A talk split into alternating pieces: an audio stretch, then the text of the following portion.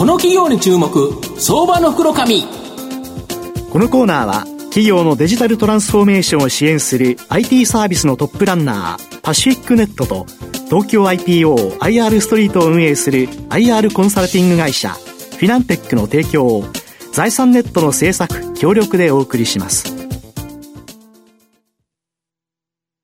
ここからは相場の福の神、財産ネット企業調査部長、藤本信之さんとともにお送りいたします。藤本さん、こんにちは。毎度、相場の福の神こと、藤本でございます。まあ、寒いですね、ということで、でね、寒いとですね、やっぱ温かいお鍋っていうのがですね、食べたくなる。僕、この前あの、おでん食べて、やっぱ大根美味しかったなとか、意外にトマトも美味しいんですよね、っていう形でですね、はい、やはりお野菜っていうのはですね、非常に体がいいっていうところもあってですね、今日はその美味しいですね、お野菜を届けてる会社、ご紹介したいなっていうふうに思います。はい。今日ご紹介させていただきますのが、証券コード3541、東証マザーズ上場、農業総合研究所代表取締役社長の堀内博さんにお越しいただいてます。堀内社長、よろしくお願いします。よろしくお願いします。よろしくお願いします。よろしくお願いします。農業総合研究所は東証マザーズに上場しておりまして、現在株価349円。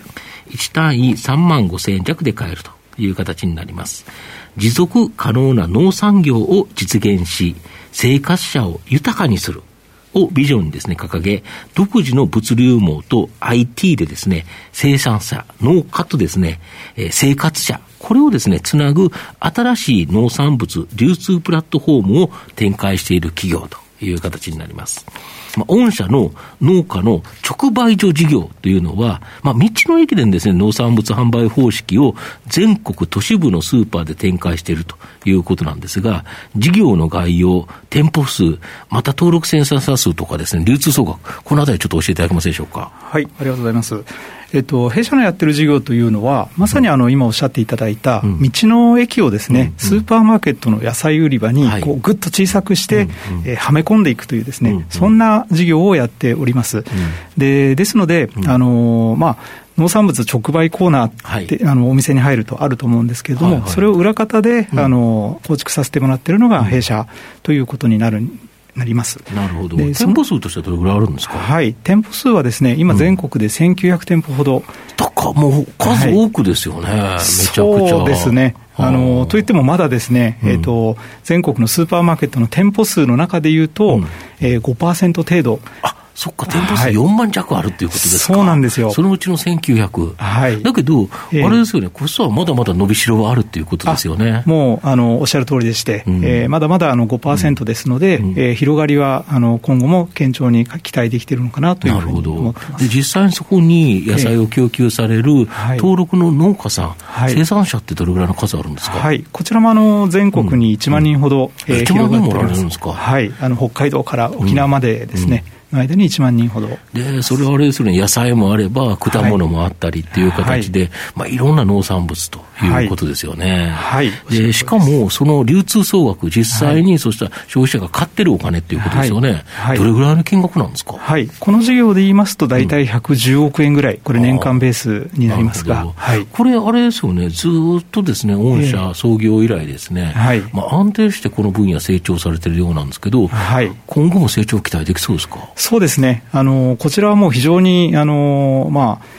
えー、堅調でして、大体あの年率でいうと10%から20%の間で、えー、伸びておりますので、うん、で今後もそのマーケットシェアでいうと5%ということで、うん、えー、まだまだあの伸びる余力が存分にあるのかなと思っております、まあ、スーパー側もやっぱりなんか普通の売り場だけじゃなくて、はい、この産直のコーナーというのがあると、はい、なんかお客さんがそこに寄ってくるっていう。はいで宝物探しっぽいんですよね。あもう本当にあのその通りですね、うん、あの同じ人参でもですね、うんうん、出す生産者によってあの、うん、見た目も違えば値段も違って、うんうんうん、でどの生産者のものが、うん、えー、美味しいんだろうっていうのを自分でこう探し出す楽しみっていうのが、名前が書いてますよね、確かに、ね、名前が入ってますね。そうですよね、はい、だから普通スーパーですと、人参だったら1種類、2種類で値段これっていう形で決まってるけど、はい、御社のその売り場の中には、3つセットのやつもあれば、3本セットのやつもあれば、5本セットののやつもあって、はい、大きいのも小さいのもいろいろあって、生産者もバラバラで、はい、だから消費者は、あなんとかさんのやつ、前美味しかったよね、はい、っていう形で、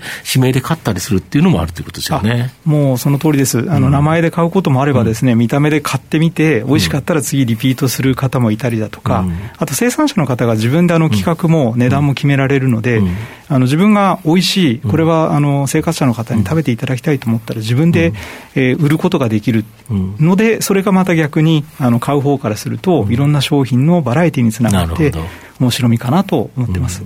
あと新規事業として、はい、この、えー、産直卸事業、これをですね、はい、始められ、はい、急成長ということなんですけど、はい、これ、どういう事業になるんですか、はい、これはですね、産直コーナー以外で、うん、えー、野菜売り場ってあの、うん、お店に行ったらですね、産直コーナーを10%とすると、うん、90%は普通の市場から、まあね、はい、流れてきている野菜。に、ね、はい、圧倒的に大きいんですが、ここにですね、あのスーパーさんからご要望を受けて、うん、えー、いわゆるこう産直の野菜、生産者の顔の見える特徴がよく出た野菜を、えー、入れてほしいというご要望をいっぱいいただいてですね、今はそれを生産者から仕入れて、えー、ブランディング、ブランディングといってもあの情報をたくさん載っけてですね、生活者に分かりやすい商品にして店頭に並べる、こんな事業をやっております。この情報っていうのが、その野菜を使ったお料理の仕方であったり、はい、レシピであったり、動画であったりっていう形で、い。ろんなもの出されてるんですよね。はいおっしゃる通りです。もうあの、主にやっぱり3点セットだと思ってまして、一、うん、つはあの生産者の顔ですね。やっぱりまあなんとなく見たいっていうのがあると思うんですけど、生産者の顔と、それから生産者がどんなところで作っていて、どんなふうに食べたら美味しいのか、はい、思いですね、どんな思いを持って、どんなところで作られていて、えあとはレシピということで、生産者がおすすめのですね、こう食べたら美味しいよっていうレシピを伺って、えパッケージに、あの、つけて配信をしていたりします。えこの事業を始められたところということで、はい、初期投資がかかって、まだ赤字の事業ということらしいんですが、はい、ストック型の積み上げ方式なので、はい、損益分岐点を超えれば、大きな収益期待できるとか。あもうその通りですね、これ、あの1回、えっと今年売った商品というのはですね、うんうん、ずっとあの毎年毎年、うんうん、あのその棚に並んでいきますので、なるほど、はい、なのでなどこどこのじゃがいもとか、どこどこの白菜とかっていうのを、はい、1回開拓すれば、毎年それが積み上がっていくと、一番最初入れるときは大変だけど、はい、そのブランディングでそういうレシピとかテームデータ取ったりとか、はいそうですよね。おっしゃる通りですね、開拓の部分がやっぱり初期投資、うん、先行投資になるのかなと思ってまして、うん、そこさえ投資を頑張れば、うん、あとはもう積み上げていって、まさに損益分岐点を超えてくるという事業だと思います。なるほど。あと、やはり国内っていうところでいうと、やっぱり日本,、日本人減っちゃうじゃないですか。はい、でやっぱ海外っていうところは注目だと思うんですが、はい、日本の安心かつ安全で美味しい農産物は、まあ、海外でもまあ人気が高いと。御社の海外事業取り組み、ちょっと教えていただけますでしょうか？はい、ありがとうございます。あの、今までいろんな方が頑張っていただいたおかげで、日本の農産物が美味しくて高品質だということは、海外では非常にもう知れ渡っていてですね、ものをちゃんと出せれば、ちゃんと売れるという世界が出来上がってます。で、ただし、ちょっとこう、価格が高くなってしまっているので、はい。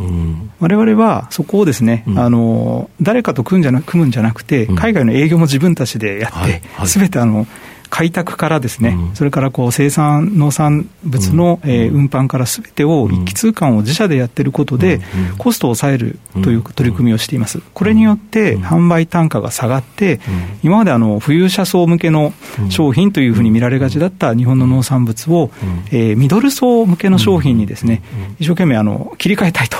思っております。ここも非常によく伸びてます。そうすると量的にはいっぱい出ますよね。おっしゃる通りです。高所得の高いやつって確かに、はい、百貨店の、そのね、千匹屋の果物は売れてると思いますけど、はい、言っても知れてますよね、金額的には。はい、普通の果物屋で売ってる方が全然多いですよね。あ、もうその通りですね。うん、なので、あの、いいものをちょこっと売るんじゃなくて、うん、やっぱりあの、日本の農業のためって考えると、うん、量を出すことが大事かなと思ってますので、品質はもう保証されているので、量を出す方策として一気通貫で価格を下げるということをやっております。なるほど。御社の今後の成長を引っ張るもの、改めて教えていただきたいんですあありがとうございます。あのやはり、えー、日本の農産物の7割はですね、うん、えー、スーパーマーケットで販売をされております。うんまあ、ですよね。はい。ですので、われわれの主戦場がのあのスーパーマーケットであることは間違いないと、でその中で農産物の直売コーナーをやる農家の直売所事業というのを、今まで通り伸ばしていくということと、と、それから、えー、店の9割に、を占める売り場にですね、提供できる産直卸の、えー、ブランディングされた商品を提供していく。これをやっぱり2つの2大事業にしながら、えー、日本のまあ胃袋は、えー、縮んでいきますので、縮んでいった分の、えー、生産者の手取りが減らないようにですね、海外への輸出というのも力を入れて、でなので3本の柱をですね、しっかりあの伸ばしていくという取り組みで会社全体を押し上げていこうと思っております。まあ、最後まとめさまとめさせていただきますと、農業総合研究所は農産物の生産者と生活者、これをですね、結ぶプラットフォーム企業になります。2016年の上場以降、販売拠点と登録生産数、生産者数を着々と増やしてですね、売上高を5年で4倍強に増加させたという形になるんですが、ただ農産物価格の不安定さもありですね、まあ利益は赤字転落の時もあり、安定性に欠ける側面もあったと思います。しかし、前期の赤字転落から農産品の価格変動を影響を受けにくいですね、収益構造に変革しており、まあ、新規事業のこの産直卸事業も、まあ、黒字転換、これが想定されると。じっくりと中長期投資で応援したい相場の福の神のこの企業に注目銘柄になります。今日は証券コード3541東証マザーズ上場農業総合研究所代表取締役社長の堀内博さんにお越しいただきました。堀内さんどうもありがとうございました。どうもありがとうございました。藤本さん今日もありがとうございました。どうもありがとうございました。企業のデジタルトランスフォーメーションを支援する IT サービスのトップランナ